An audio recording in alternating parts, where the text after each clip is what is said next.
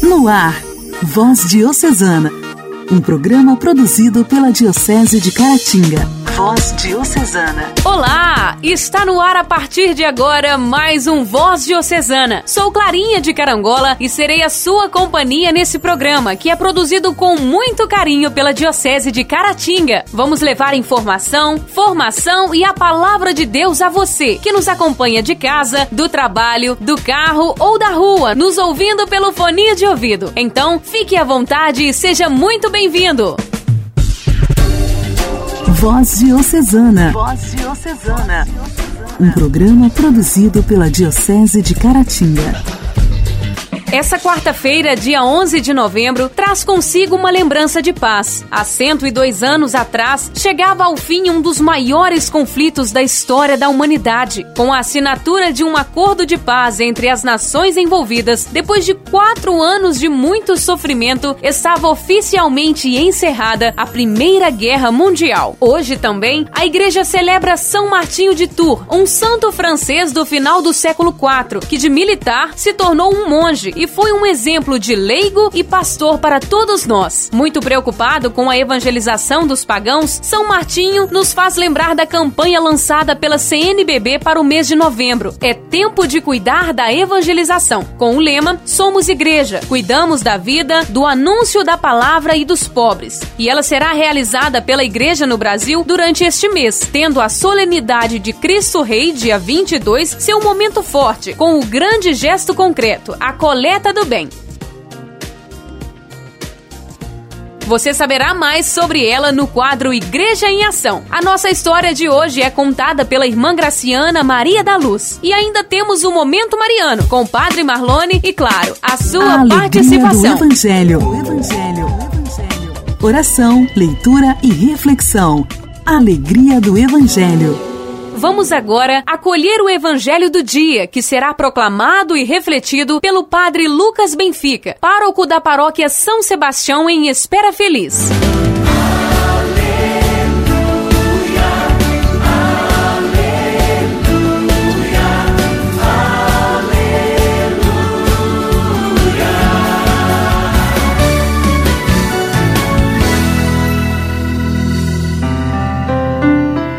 O Senhor esteja convosco, Ele está no meio de nós. Proclamação do Evangelho de Nosso Senhor Jesus Cristo, segundo São Lucas.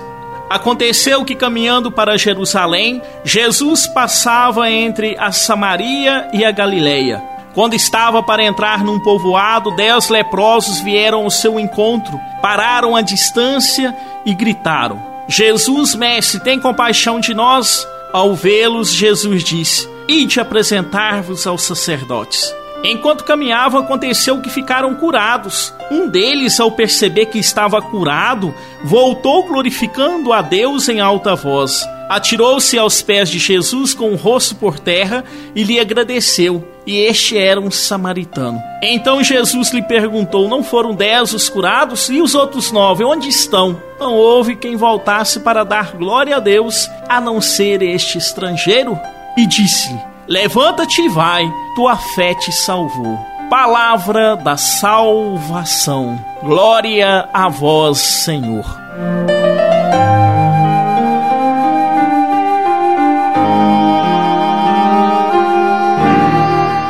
Prezados irmãos e irmãs, vivemos num mundo em que a vida humana ficou transformada num grande comércio, onde tudo se compra e tudo se paga. Diante dessa realidade, muitos perderam o valor da gratuidade e da gratidão. Neste evangelho, Jesus, a caminho de Jerusalém, cura dez leprosos. A lepra representa o mal que atinge toda a humanidade, gerando exclusão, opressão e injustiça. Número 10 significa totalidade. A todos os que se sentem leprosos, Deus faz encontrar a vida plena, a reintegração total na família de Deus e na comunidade dos homens.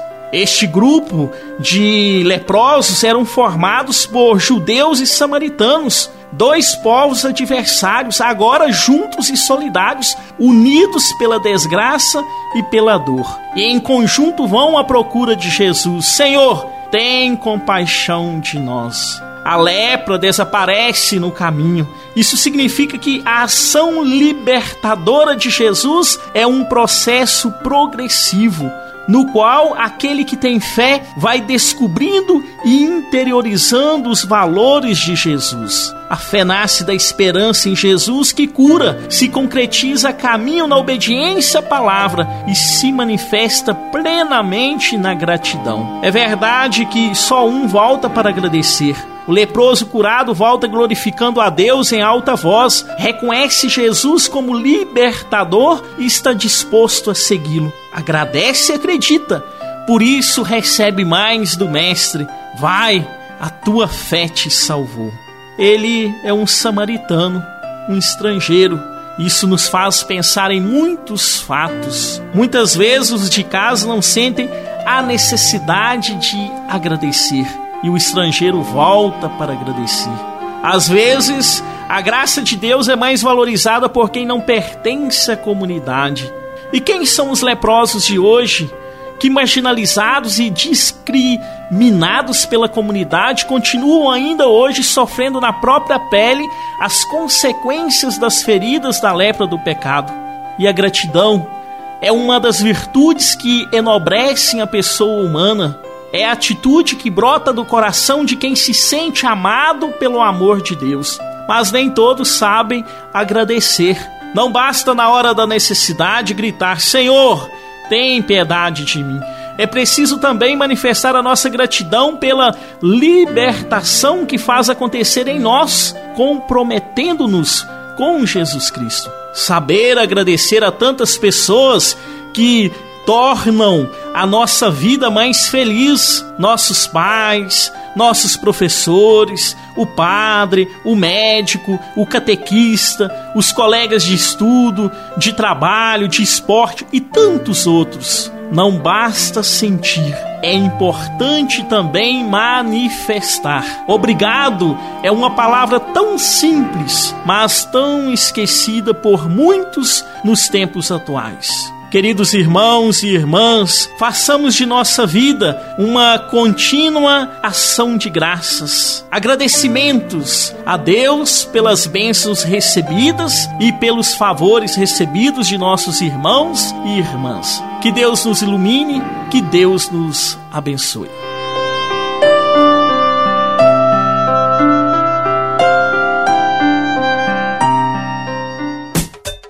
Diálogo Cristão. Temas atuais à luz da fé. Diálogo Cristão. Diálogo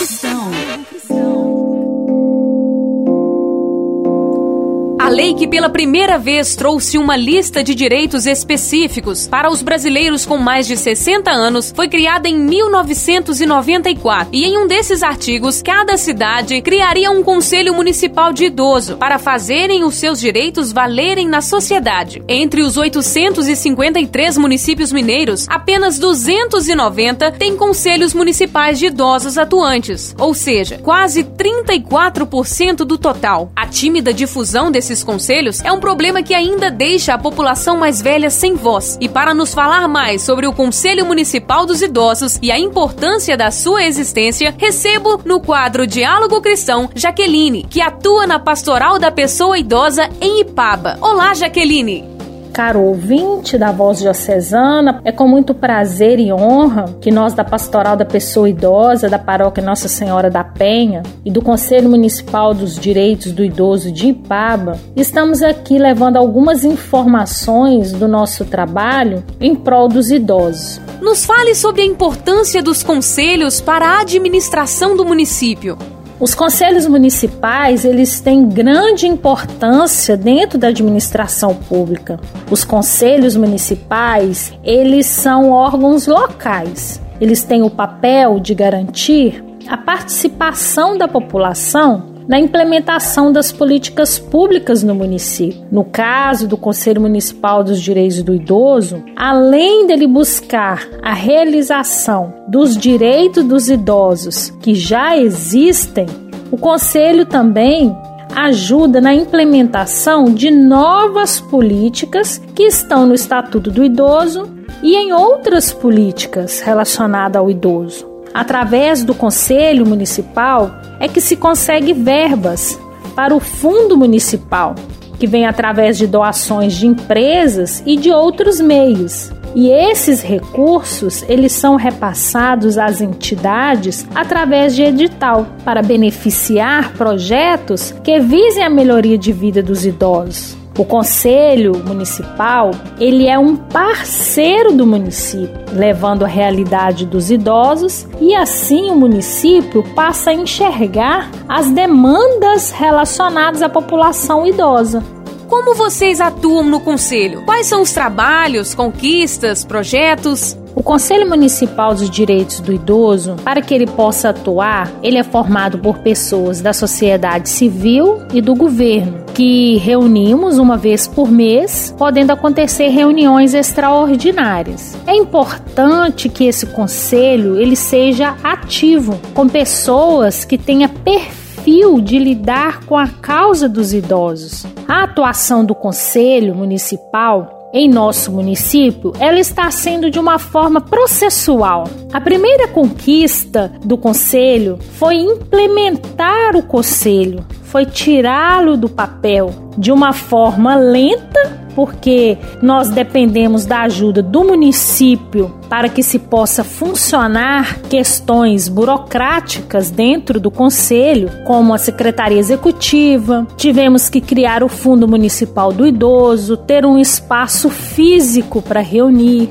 capacitar os conselheiros, as entidades, realizar seminários e conferências. A atuação do conselho municipal, ela também é, realiza a fiscalização e também ela dá suporte às entidades. No nosso caso, nós temos uma instituição de longa permanência e temos movimentos de terceira idade. O conselho recebe denúncias de maus tratos e abandono com os idosos que são encaminhadas para os órgãos competentes, que é a proteção especial, o CRAS, para a saúde e outros que possam estar acompanhando esses casos. A maior conquista deste conselho foi se impor, fazer respeitar-se dentro da sociedade e do poder público.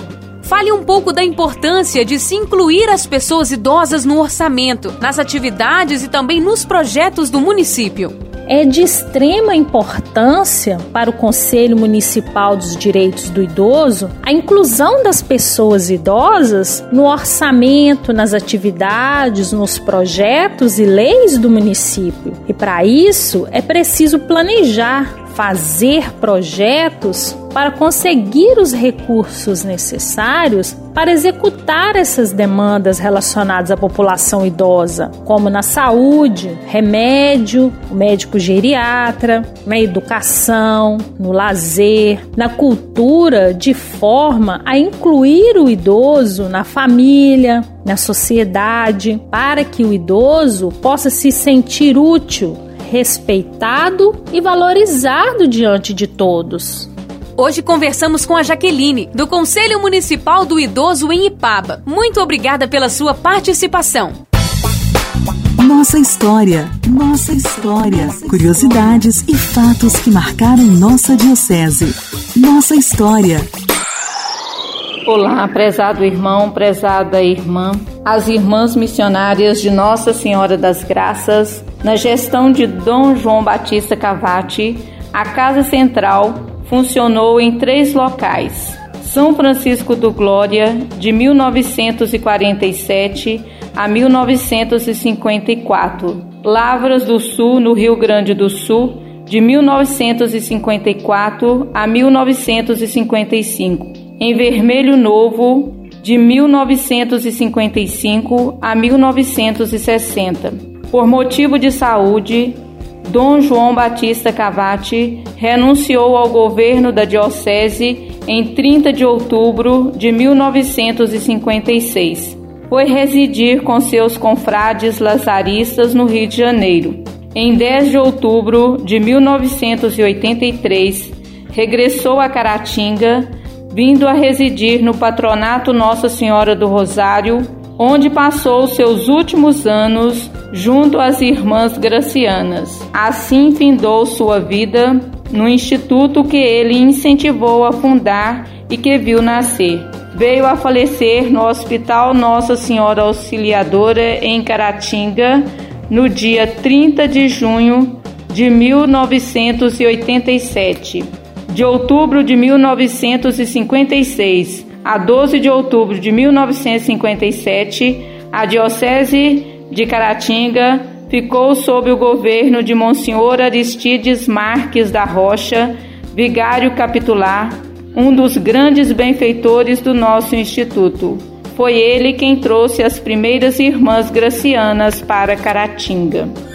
Igreja, Igreja em Ação. Formação, CNBB, notícias, Vaticano, diocese, não paróquia, a minha Igreja fé. em Ação. Igreja em Ação. Em março deste ano, numa praça São Pedro vazia, o Papa Francisco disse em sua bênção Urbe et Orbe que fomos surpreendidos por uma tempestade inesperada, que deixou descobertas as nossas falsas seguranças. Frente à pandemia do novo coronavírus, nos demos conta de estar no mesmo barco. Todos frágeis e desorientados. Todos chamados a remar juntos.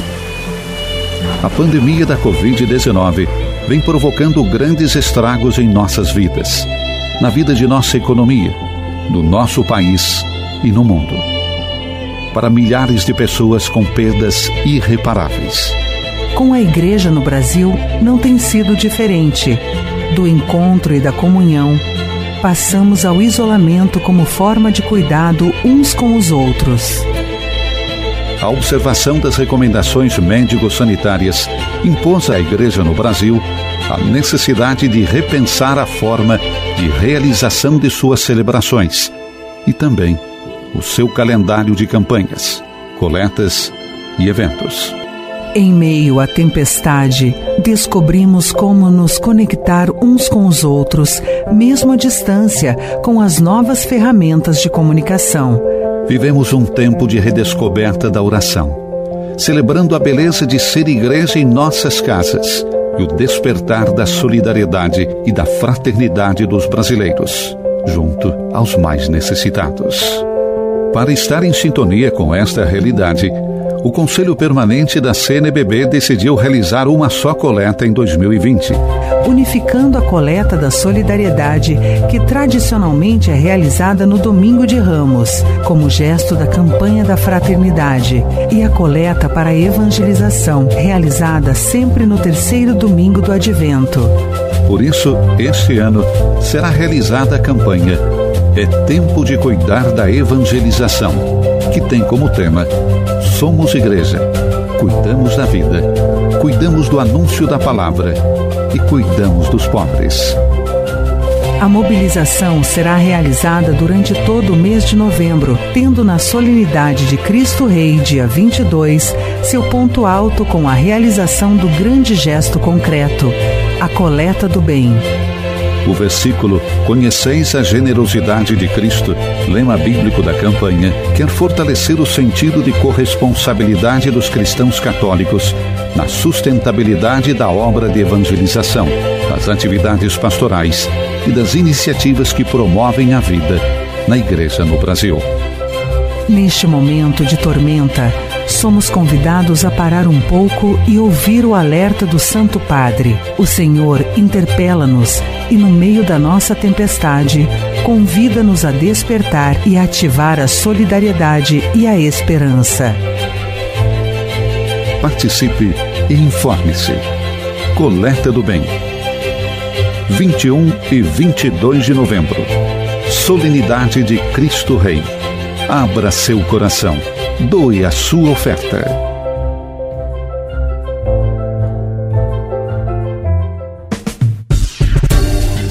Voz Diocesana. Voz Diocesana. Um programa produzido pela Diocese de Caratinga. A participação de hoje é do seminarista Marcos Antônio, de Caratinga. Eu sou o seminarista Marcos Antônio, do Seminário Diocesano Nossa Senhora do Rosário, Diocese de Caratinga, e peço a música Utopia de Padre Zezinho para todos os seminaristas diocesanos e religiosos que se encontram em nossa diocese. Das muitas coisas do meu tempo de criança, guardo vivo na lembrança o aconchego do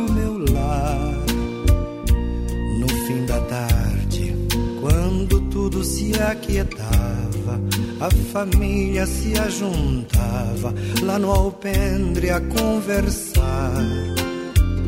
Meus pais não tinham nem escola, nem dinheiro, todo dia, o ano inteiro, trabalhavam sem parar. Faltava tudo mas a gente nem ligava. O importante não faltava: seu sorriso e seu olhar.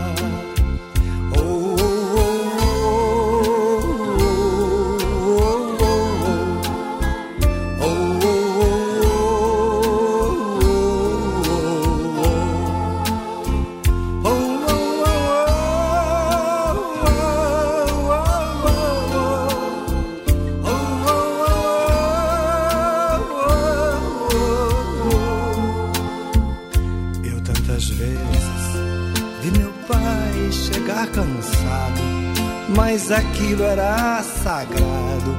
Um por um ele afagava e perguntava: Quem fizeram a estrepulia? E mamãe nos defendia, e tudo aos poucos se ajeitava. O sol se punha, a viola alguém trazia, todo mundo então queria ver papai cantar com a gente. Desafinado, meio rouco, voz cansada, ele cantava mil toadas, seu olhar no sol poente. Oh,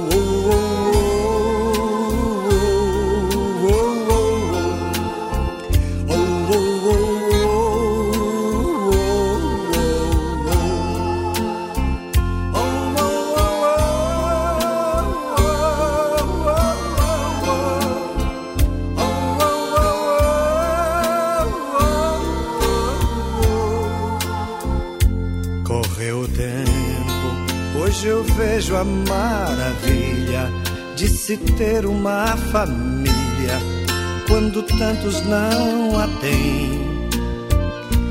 Agora falam do desquite, do divórcio. O amor virou consórcio, compromisso de ninguém. E há tantos filhos que bem mais do que um palácio gostariam de um abraço e do carinho entre seus pais. Se os pais amassem, o divórcio não viria. Chame a isso de utopia. Eu a isso chamo paz.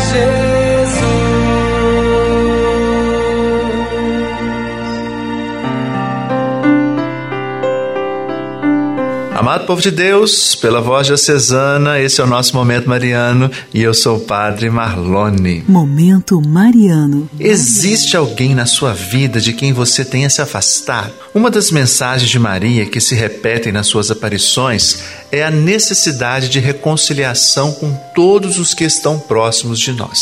Em algumas de suas aparições, ela tem falado sobre amar aqueles cujas diferenças religiosas tem deflagrado ódio, rancor e guerras. Ela também tem falado da reconciliação no seio das famílias, das nações e do mundo. Sem reconciliação, tudo está perdido. É, veja algumas falas atribuídas a Maria né, nas suas aparições. Meu filho sofre muito porque os homens não querem se reconciliar. É, eles não me ouviram Convertam-se, reconciliem-se. Maria prega insistentemente a reconciliação. Veja essas outras frases atribuídas a ela. Reconciliem-se, pois eu quero que haja reconciliação entre vocês e que se amem mais uns aos outros como irmãos. Paz, somente paz. Vocês devem buscar a paz. É preciso que haja paz na terra. Vocês devem se reconciliar com Deus e uns com os outros. Eu quero estar com vocês para que o mundo inteiro possa se converter e se reconciliar. Meus irmãos e irmãs, a paz e a reconciliação não começam no nível de uma nação elas começam hoje, no nosso lar, em nossas escolas, na nossa vizinhança, nas nossas igrejas. Hoje é o dia criado pelo Senhor. Hoje é o dia da reconciliação. E aí eu deixo a pergunta para você: existe alguém na sua vida de quem você se afastou? Há alguma coisa que você possa fazer agora mesmo, como passar uma mensagem pelo Facebook ou, ou pelo WhatsApp, ou telefonar a essa pessoa, uma ação essa que possa dar início a uma reconciliação? Muito bem, devemos escolher a paz e a reconciliação sempre em nossas vidas. Ficamos por aqui hoje. Um forte abraço, obrigado pela sua companhia. Até o nosso próximo programa. Deus te abençoe.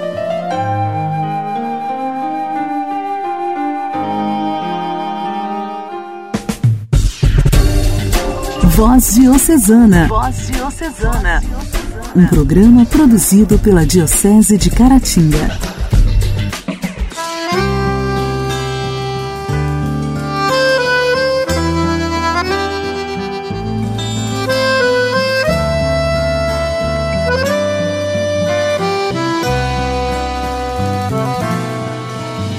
É tempo de cuidar, olhar bem redor, mover-se em compaixão. É tempo de sonhar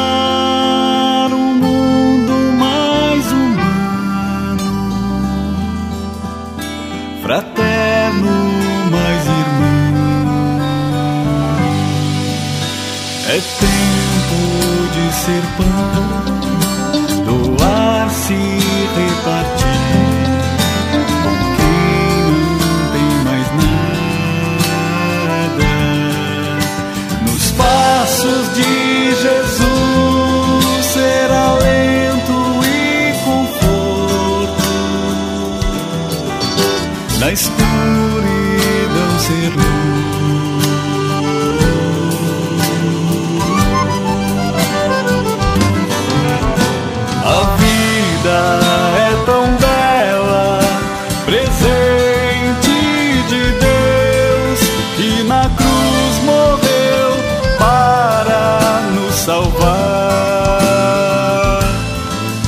Sagrada e tão singela, escolhe, pois, a vida.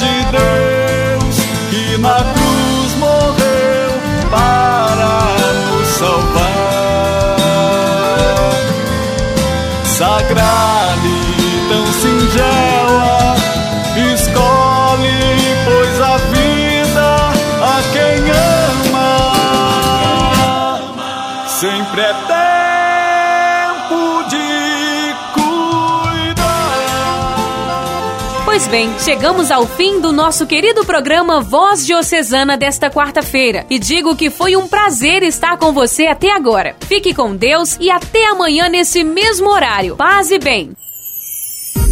Você ouviu Voz Diocesana, um programa da Diocese de Caratinga. Voz Diocesana.